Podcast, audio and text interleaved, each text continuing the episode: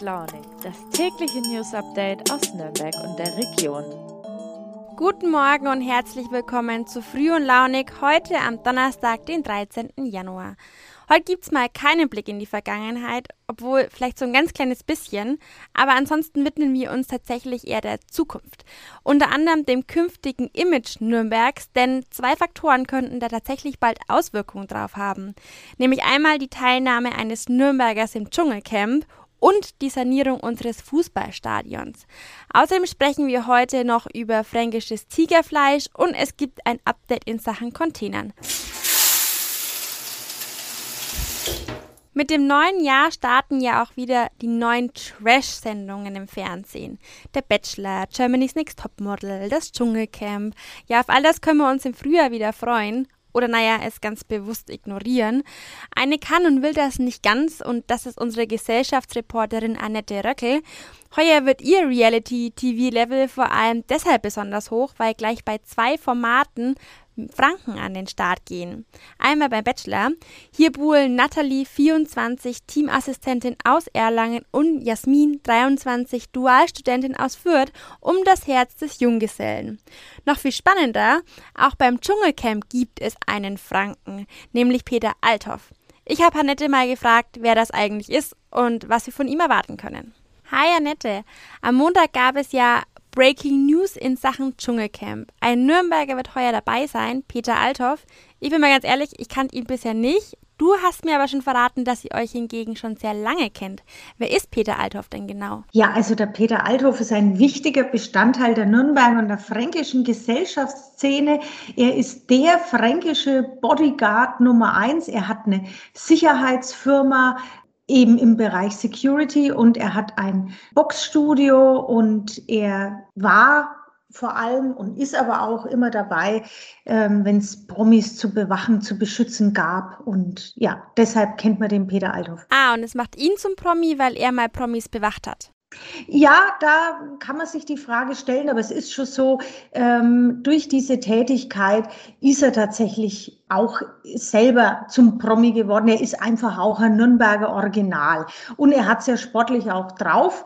Er war, ich weiß jetzt nicht wann genau, aber deutscher Meister im Vollkontakt-Karate und Kickboxen und ähm, natürlich hat er in dem legendären Streifen Macho Man mitgespielt, von dem es jetzt ja auch ähm, Teil zwei und drei gibt, den er selber mitproduziert. Und also er ist ein umtriebiger Kerl, der jetzt seinen Fame quasi nicht nur dadurch hat, dass er andere bewacht oder beschützt Promis, ja, sondern schon auch selber einfach, wie gesagt, ein Original ist.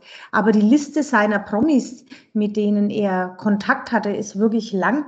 Die reicht von Claudia Schiffer über Pamela Anderson bis hin zu Michael Jackson. Außerdem war er bei den wichtigen Boxkämpfen von Henry Maske, Axel Schulz, die Klitschko-Brüdern und so, da war er auch immer ähm, das Sicherheitsteam und daher kennt man ihn auch. Hat er denn schon verraten, was er sich im Camp alles so vornehmen wird? Also wird es vielleicht auch nackte Tatsachen geben? Ja, also was er vor allem betont hat, war, dass er, dass die Badehose anbleiben wird. Er hat gesagt, er möchte seine Teile nicht herzeigen. Ich bin mir nicht ganz sicher, warum er da in der Mehrzahl spricht, aber die Badehose bleibt an, verspricht er auch, wenn er so mit seinem Körper und seiner Fitness zufrieden ist. Ich meine, er ist 66 und er hat gesagt, ja, wenn andere da auch noch so gut beieinander sind, dann ist schon okay. Aber dennoch möchte er da nicht zu viel zeigen. Er sagt, er ist ein Gerechtigkeitsfanatiker und er kann sehr gut Streit schlichten. Das, glaube ich, hat er sich ein bisschen vorgenommen, wenn es da zu Zwist und Zickereien kommt, dass er dann der Schlichter ist. Wie schätzt du denn seine Chancen ein, also auch im Hinblick auf die anderen Teilnehmer? Also ich denke mal, sein großer Vorteil ist, dass er sich wirklich ja mit Prominenten und auch deren Macken und Besonderheiten auskennt und durch seinen Job da gelernt hat, ruhig zu bleiben. Er musste zum Beispiel mal Mariah Carey und Jennifer Lopez, die waren bei einer Veranstaltung und er hat gesagt, dass die konnten sich so nicht leiden, dass sie dann den Vorhang dazwischen hängen mussten, ja. Ähm, wobei das eher von Mariah Carey ausging. Also ich denke, so diese Befindlichkeiten, die Promis haben, da wird er sich nicht aufregen, sondern das kennt er schon und bleibt da professionell ruhig, denke ich, und steht drüber. Ein Vorteil ist natürlich auch seine Fitness, ähm, denn er ist fit und das ist ja in dem Camp auch eine wichtige Sache, auch für die Challenges. Ja, er hat auch eine gute Prise Humor und, und, und Selbstironie und ist natürlich ein geerdeter Franke. Ja, ganz unbekannt ist er also nicht. War es denn für dich eine Überraschung, dass er ins Camp geht? Für mich war es jetzt nicht so die Riesenüberraschung. Auch wenn er letztes Jahr noch beteuert hat, nein, das kommt für ihn nicht in Frage. Er wurde zwar schon öfter angefragt, aber das macht er nicht, weil er macht sich nicht vor der Nation lächerlich und speit da die Maden aus. Aber ich habe mir gedacht, ach naja, also ich finde es jetzt nicht so absurd, dass er da reingeht. Für mich war es nicht so die große Überraschung und ich freue mich unheimlich. Und wirst du jetzt tatsächlich auch wegen ihm jeden Abend Dschungelcamp schauen? Auf jeden Fall. Ich mache jetzt keine anderen Abendverabredungen vom 21. Januar bis zum 5. Februar, da ist das Finale, da braucht niemand ankommen, es sei denn, jemand möchte das Dschungelcamp mit anschauen, denn ich bin sowieso großer Fan davon und jetzt, ähm, da auch noch unser Nambarcher dabei ist, ist es auf jeden Fall Pflicht für mich. Kommen wir nun zum Sport. Keine Angst, ganz so sportlich wird es nicht, also nicht für uns, aber vielleicht für die Stadt Nürnberg, denn es geht um das Clubstadion. Das gehört ja der Stadt und langsam bröckelt es da ein bisschen.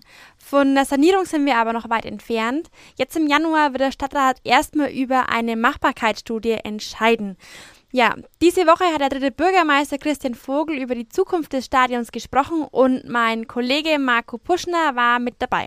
Hi Marco, wo bröckelt es denn am Stadion genau und warum muss es saniert werden?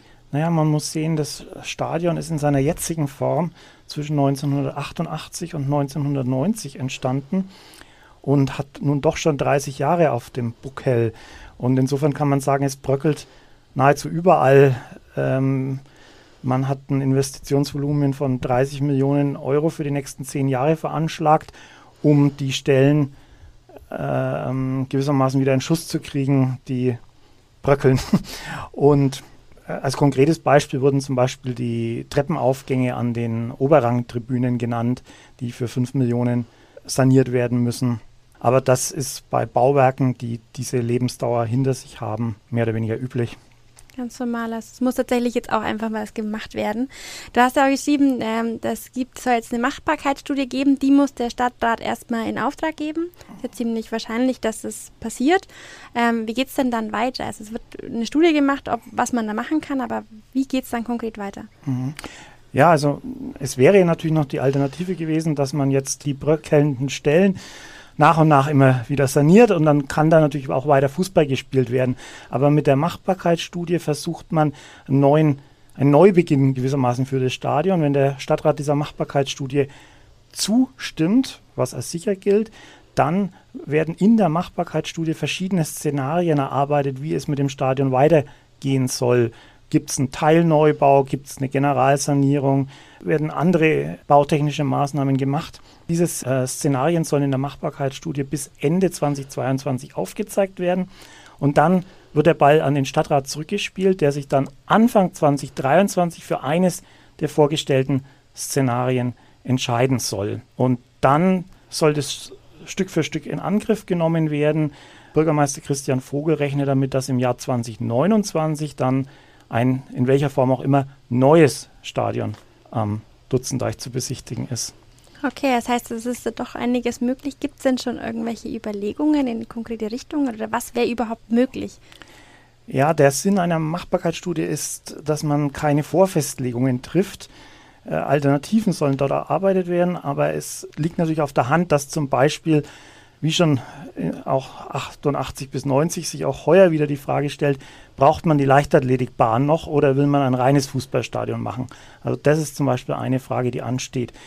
Bei der Pressekonferenz kam noch die Frage auf, zum Beispiel macht man ein Dach, das man schließen kann, wenn es regnet zum Beispiel. Ähm, dann gibt es Überlegungen, wie kann man das Umfeld stärker noch einbinden, also dass das Stadion bei Veranstaltungen mit dem Umfeld kooperiert, zum Beispiel mit dem Stadionbad, das ja ein halbes Jahr im Prinzip leer steht. Das alles soll über, sollen Überlegungen sein. Also es soll nicht nur das Stadion isoliert betrachtet werden, sondern es soll der gesamte Komplex dort auf dem Gelände unter die Lupe genommen werden. Jetzt wissen wir ja quasi, dass die Stadt Nürnberg in den kommenden Jahren eh enorme Kosten haben wird. Also so Stichwort mhm. Opernhaus, Stichwort 365 Euro Ticket. Wäre es denn auch möglich, dass man sich ganz vom Stadion trennt? Weil das wird ja alles nicht günstig werden, oder? Also was die Gesamtsituation des Haushalts angeht, hast du vollkommen recht. Äh, Harry Riedel, der Finanzreferent, dem stehen die Sorgenfalten auf der Stirn angesichts der finanziellen Belastungen. Und insofern steht auch fest, dass die Stadt das Projekt Stadion, Umbau, Neubau, wie man es dann auch immer benennen will, nicht alleine schultern kann. Äh, man sucht nach Investoren und man wird natürlich auch mit dem Club sprechen, weil es nicht vermittelbar wäre, dass die Stadt jetzt 120 Millionen in den Stadionumbau steckt. Was die Frage des Verkaufes angeht, so hat äh, Bürgermeister Vogel deutlich gemacht, dass es keinen Verkauf geben wird. Die Stadt wird also weiter Eigentümer bleiben. Allerdings äh, wären Modelle durchaus denkbar, in, bei denen die Stadt vielleicht eher wieder in die zweite Reihe tritt. Man hatte das schon mal mit der Firma Hochtief. Da hat die Firma Hochtief, die passt ja auch gut zum Club, ähm, hat das Stadion betrieben und äh, die Stadt hatte aber eine Sperrminorität und konnte dann wenn Hochtief irgendwelchen Blödsinn gemacht hätte, hätte die Stadt ihr Veto einlegen können, aber sie hatte mit dem operativen Geschäft dann nicht mehr so viel zu tun. Nachdem sich Hochtief zurückgezogen hat, betreibt die Stadt jetzt auch wieder das Stadion, also ist auch für das operative Geschäft zuständig. Okay, alles klar. Es gibt doch einige Möglichkeiten, wie es weitergehen kann. Man bleibt jetzt aber erstmal nichts als abwarten, oder?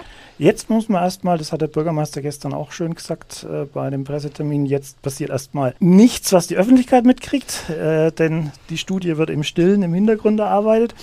Und aber immerhin Ende 2022 erfahren wir dann mehr. Eine Sache steht allerdings ähm, schon jetzt fest, das soll, muss vielleicht auch noch erwähnt werden. Also wie gesagt, wie sich das Stadion konkret weiterentwickelt, ist noch offen, aber fest steht, es wird kein neues Stadion auf irgendeiner grünen Wiese gebaut. Also der Standort bleibt. Nur wie sich der Standort künftig gestaltet, das ist noch offen. Kommen wir zum fränkischen Tigerfleisch. Keine Angst, wir gehen nicht wieder zurück zum Trash. Es gibt keinen fränkischen Tiger King Nachahmer. So viel Trouble wie eine Netflix-Doku können wir hier echt nicht brauchen.